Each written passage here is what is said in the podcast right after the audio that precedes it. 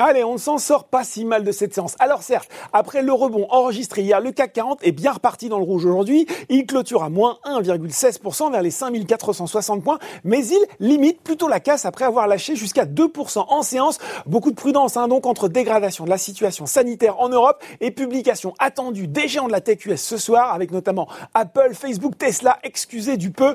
Pour une fois, les indices américains ne font d'ailleurs pas mieux. Le Dow Jones cède 1,10% à 17h45 vers les 30 500 195 points, lesté notamment par Boeing et sa perte annuelle record quand le Nasdaq est lui à moins 1,3% vers les 13 451 points. À noter la progression de 1,6% de Microsoft grâce à des résultats bien accueillis, notamment une hausse de 17% du chiffre d'affaires à 43 milliards de dollars pour le dernier trimestre 2020 grâce aux bons résultats du cloud avec le développement bien sûr et bien du travail à distance pendant la crise sanitaire. On surveillera également ce soir le communiqué du dernier comité de politique monétaire de la Fed, même s'il faut bien le dire, on n'attend pas de changement dans l'orientation de la Banque centrale américaine. Allez, sur les valeurs françaises, on commence par les un tir groupé de foncières avec quelques fortes progressions. Clépierre plus 21,9%. Et oui, Unibail, Rodamco, Westfield plus 20%. On retrouve Mercialis, Carmila. Alors on évoque des rachats de positions vendeuses pour expliquer ce rebond significatif. De même que la volonté du gouvernement d'éviter au maximum un troisième confinement.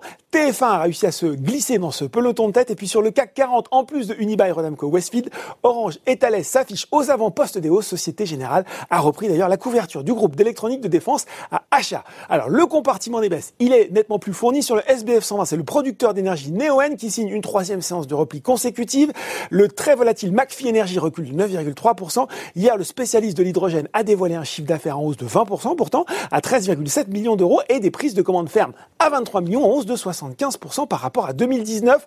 Solution 30 est à nouveau attaqué après une journée de rebond. Le titre qui perd plus de 20% sur les cinq dernières séances et puis la société a annoncé qu'elle avait porté plainte pour diffamation contre le fonds activiste Muddy Waters sur le CAC 40. C'est Alstom qui est lanterne rouge devant BNP Paribas. Enfin, EDF baisse de 2,8%. Le groupe d'énergie qui a annoncé un nouveau retard et une révision à la hausse du coût de son projet de centrale nucléaire Inclay Point C en Grande-Bretagne. Voilà, c'est tout pour ce soir en temps. N'oubliez pas tout le reste de l'actu éco et finance et sur Boursorama.